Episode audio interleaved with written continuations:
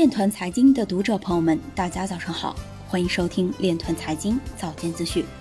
今天是二零二零年九月十一日，星期五，农历庚子年七月二十四。首先，让我们聚焦今日财经。过去两年，全球金融机构共报告十三点四五万起虚拟货币相关可疑交易。六月，非洲加密货币小额支付激增百分之五十五，达三点一六亿美元。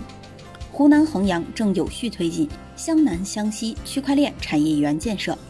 湖北恩施州启动首个东西部扶贫协作林果区块链溯源示范项目。DeFi 不会立即对传统金融机构造成威胁，但会提供可以借鉴的解决方案。新冠病毒大流行导致比特币等数字资产的采用加速。Filecoin 主网启动窗口将在九月二十八日结束。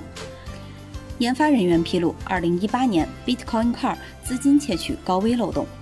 银保监会陈伟刚表示，区块链制造信任的机器，未来发展需要法律规范。朱佑平表示，目前是国内区块链项目布局的最佳时间窗口。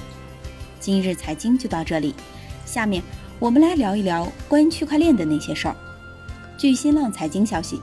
全国社会保障基金理事会原副理事长王忠明在《寻找区块链力量》节目中表示，今天区块链应用最大的阻力不是技术，不是前端场景的拓展，而是因为区块链是分布式的，是技术的共识逻辑，替代了原有的中心化一切的金融逻辑和社会组织、社会生产逻辑。